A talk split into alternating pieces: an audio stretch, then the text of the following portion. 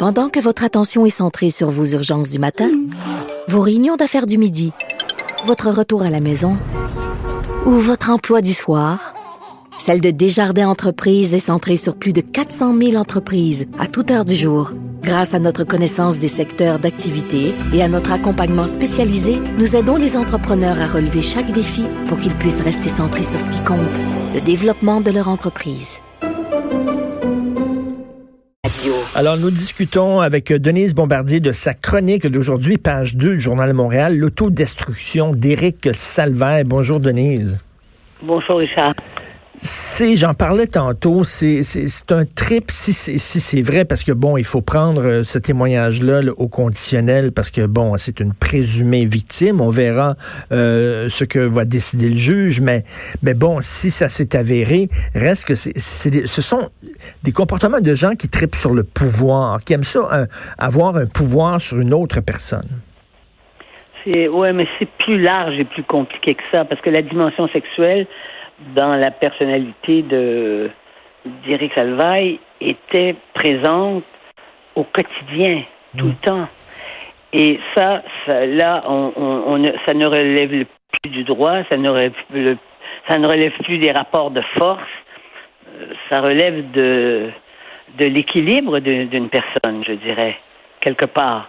Mais enfin, je suis pas ici, moi je suis pas psychiatre, mais euh, mais c'est sûr que puisque c'est l'histoire de toute une vie, n'est-ce pas mm. Ceux qui ont suivi sa vie, ceux qui ont travaillé avec lui, euh, ceux qui ont été ses amis, dont je suis, n'est-ce pas Et, euh, et c'est pour ça que c'est c'est très très euh, déstabilisant de voir ce qui se passe, comment ça se passe. Le procès c'est une chose, la loi c'est une chose, les actes criminels c'est une c'est une c'est une chose. Mais euh, parce que des blagues salaces, par exemple, hein, des, des, des histoires de CUL, ben, c'est pas criminel, c'est pas c'est pas le c'est pas le c'est c'est pas un acte criminel. C'est un comportement inadéquat en, quand ça perturbe les autres. Mais là, on parle de on parle d'agression, on parle d'un procès pour agression. Ça, c'est une chose. Moi, ce que j'ai voulu, c'est ce que j'ai, ce que j'ai dit dans mon dans mon article, et c'est pour ça que c'est ce, garçon qui a rêvé depuis qu'il est tout petit, qui rêvait de cette carrière, qui appartient d'ailleurs à son époque, qui est l'époque des Facebook puis des réseaux sociaux, parce qu'il il sait utiliser ça de façon magistrale. Il veut la reconnaissance. Il a du talent. Il a la mm. capacité de choisir, de s'entourer des meilleurs professionnels. Parce qu'il a, il a, c'est un talent, ça. Sa réussite était euh, indiscutable. Hein, il a commencé à faire, à faire, le clown pour faire, pour faire applaudir le public dans des émissions. Et là, il était devenu le producteur. Mais c'est ça qui est incroyable, Denise, ces hommes-là. Par exemple, il y a des politiciens de haut niveau qui savent que leur comportement menace leur réputation, leur carrière, leur famille, et tout ça, mais qu'ils continuent quand même à jouer avec le feu. On dirait que c'est ça qu'ils veulent à un moment donné. Ils veulent que ça soit révélé, que leur, qu'ils tombent en bas de leur trône, je sais pas. Je ne sais pas, mais en prenons un cas français, comme ça, on ne sera pas accusé de rentrer ben dans des procès et puis dans des. Euh, Monsieur Griveaux, qui était le porte-parole officiel de l'Élysée, qui est un homme euh, qui est marié, qui a des enfants et qui, d'ailleurs, il y a trois semaines, euh, euh, a, accepté un reportage de Paris Match hein, avec sa femme et ses enfants, puis parler de l'amour de sa vie, sa femme et ses enfants. Mais au moment où il est là, il était devenu le candidat euh, de la Macronie, hein, de, de, de, de, la tendance politique du président Macron, le, candidat à la mairie de Paris, un mmh. candidat qui avait des chances de, de, de, de remporter et de battre Madame Hidalgo, qui, est, qui, qui a beaucoup, qui a beaucoup, beaucoup de, d'opposition et qui représente, elle, une autre gauche, la, la gauche socialiste. Eh bien, au moment où il était avant de devenir ce, candidat, évidemment suggéré par, le, avec, le, avec le président Macron. C'est un très proche du président Macron. Il était son porte-parole à l'Élysée. Eh bien, il était son porte-parole à l'Élysée. Il s'est photographié le pénis et il a envoyé ça sur des réseaux sociaux. Je ne sais trop là, comment ça marche euh, à, à, une jeune femme. Parce que c'est ça. Et c'est ce, ce vidéo-là qui est sorti et qui a été utilisé par un Russe qui est un Russe réfugié anti-Poutine, dont on, mais qui est actuellement, euh, qui est actuellement euh, euh, détenu par les, en tout cas pour des pour des pour des interrogatoires avec sa compagne qui est une française. Détenue à Paris, parce qu'on se dit, ce, ce Russe-là, que le rôle qu'il a joué, il a voulu déstabiliser le président de la République à travers ça. Mmh. C'est clair. Alors, mais alors comment cet homme-là peut-il faire? Et moi, j'ai entendu des débats en France cette semaine où il disait, mais c'est sa vie privée. La vie privée ne regarde que c'est sa vie privée. On n'a pas à se mêler de sa vie privée. Pardon. À partir du moment où on a changé de paradigme, où on est dans des réseaux sociaux, où tout circule sur, le, sur les réseaux avec la technologie, quiconque se, se prend des photos nues euh, et dans des postures invraisemblables et envoie ça à des gens, et que après d'autres ramassent ces, ces, ces, ces documents-là, on ne peut plus dire que c'est la vie privée. La vie privée, c'est entre quatre murs, pas de caméra, pas de photo, rien. Mais, mais je reviens là. C'est une pulsion qu'ils ne peuvent pas arrêter. Je reviens à Anthony Weiner. D'ailleurs, il faut le faire. Weiner, ça veut dire en anglais saucisse, en tout cas. Oui, oui, oui. oui Anthony Weiner, il était au Congrès. Il était au Congrès américain. En 2011, il se fait pincer parce qu'il envoie une photo de son pénis. Alors, il perd son poste. Il fait une traversée du désert. Il revient. Il revient. Il se présente à la mairie de New York. Il réussit à avoir une deuxième chance, Denise. Et il recommence la même affaire se refaire pincer pour une autre photo. À un moment donné, le gars, il a pu faire oublier sa première gaffe, il a pu reconstruire une autre carrière, peut-être devenir maire de New York, et encore une fois, la, la bisoune en feu.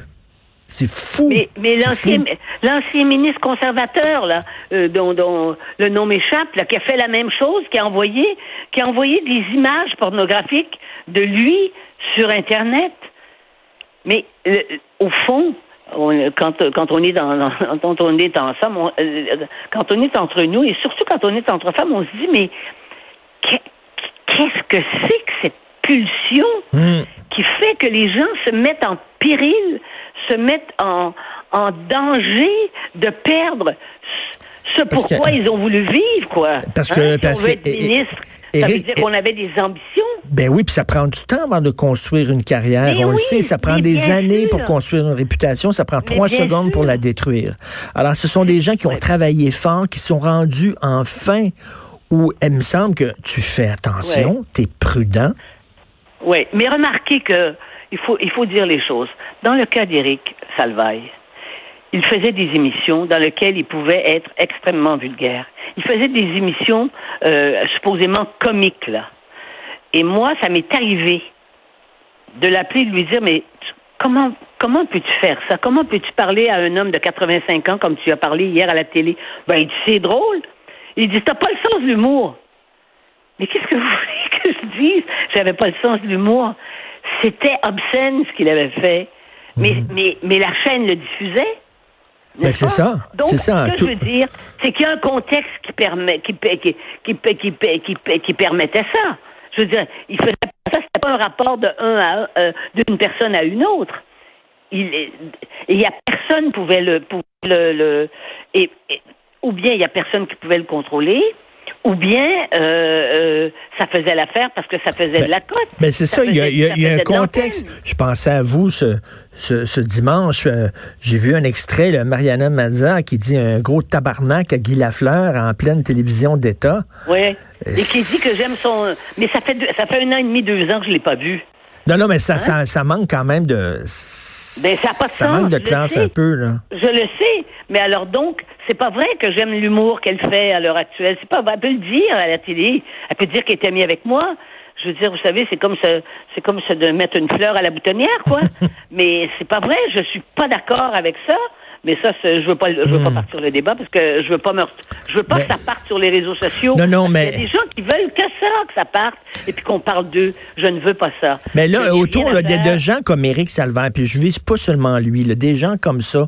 Il y a des gens autour qui savent, qui connaissent ces comportements-là, qui ferment les yeux, qui détournent le regard. Mais donc ces gens-là se, se, sentent, ben, euh, je peux faire ce que je veux, personne me, personne me le reproche? Oui, mais une chose est certaine, si on veut, si on veut contextualiser plus large ce qui se passe, c'est que après, depuis MeToo, eh bien, des gens qui ont des comportements mm. euh, limites ou des comportements qui dépassent les bornes, et je ne parle même pas de, de gestes criminels, hein, eh bien, ces gens-là, et qui sont des personnalités connues, qui sont dans des, dans des postes de pouvoir, ben, ils ne peuvent être sûrs de rien parce que tout finit par se dire. Oui. Et là, ce qu'on voit aussi, c'est que euh, avec le mouvement MeToo, on parle des femmes qui sont victimes d'harcèlement, mais il y a des hommes aussi qui sont victimes d'harcèlement par des gays, entre autres. Là. ça, on en parle très peu aussi. Là. Oui, mais parce que les hommes, ils n'osent pas le dire. Parce que des hommes n'osent pas avouer qu'ils ont été victimes euh, d'un autre homme il y a encore l'image de l'homme qui n'est pas comme une femme, autrement dit, qui n'est pas fragile comme une femme. Et je pense qu'il y a des hommes qui ont été, moi je suis certain, on est certain qu'il y a des hommes dans les dans les dans le monde homosexuel, il y a des, hommes qui ont été violés par des par, des euh, par, des, des homosexuels. Mais c'est vrai qu'ils ne viennent pas sur la place publique. Pour la très grande majorité d'entre eux, ils viendront jamais sur la place publique pour le dire. Il y a beaucoup d'hommes ambitieux qui ont réussi et qui ont, euh, comment dire, euh, une, une libido particulièrement énergique. Là. On dirait que ça fait partie de leur ambition. Hein. Euh, parlons à, ah. Pensons à DSK, Dominique Strauss-Kahn. Il y a souvent des hommes, c'est un peu... Leur libido a participé aussi à ce que ça leur donnait une énergie pour grimper les marches et se construire une carrière.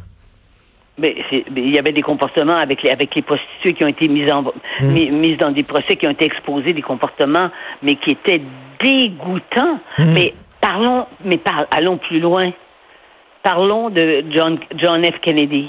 Ben John F. Kennedy disait que s'il ne couchait pas chaque jour avec des femmes, il avait la migraine. Parce que vous savez qu'il avait d'énormes migraines parce qu'il y avait, il était, il y avait une blessure au dos.